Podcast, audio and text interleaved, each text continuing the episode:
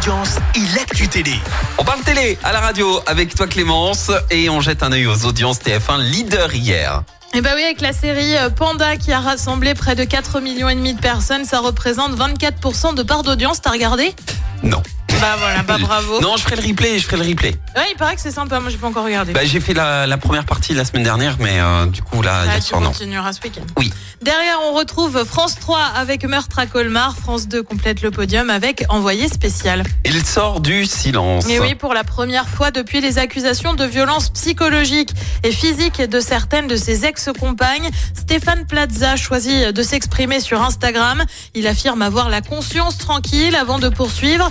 Je continue et continuerai à défendre la cause des femmes. Stéphane Plaza a toujours contesté les faits reprochés. Des enquêtes ont été ouvertes par M6 et Media One, la société de production, et elles indiquent qu'aucun élément ne justifie une sanction contre l'animateur. Le parquet de Paris, de son côté, a ouvert une enquête préliminaire euh, pour violence sur conjoint. Et puis un numéro à l'honneur ce week-end, le 36-37 numéro euh, du Téléthon au programme près de deux jours de direct sur les chaînes de France Télé pour récolter des fonds pour la recherche contre les maladies rares. C'est Vianney qui est le parrain de cette édition. L'année dernière, 90 millions d'euros ont été récoltés. Et le programme ce soir, c'est quoi? Et bien sur TF1, c'est le Cannes Comedy Show. Sur France 2, la série Astrid et Raphaël. Sur France 3, bien évidemment, bah, c'est le Téléthon. Et puis sur M6, c'est un film d'animation, Les Indestructibles. Le numéro 2, c'est à partir de 21h10.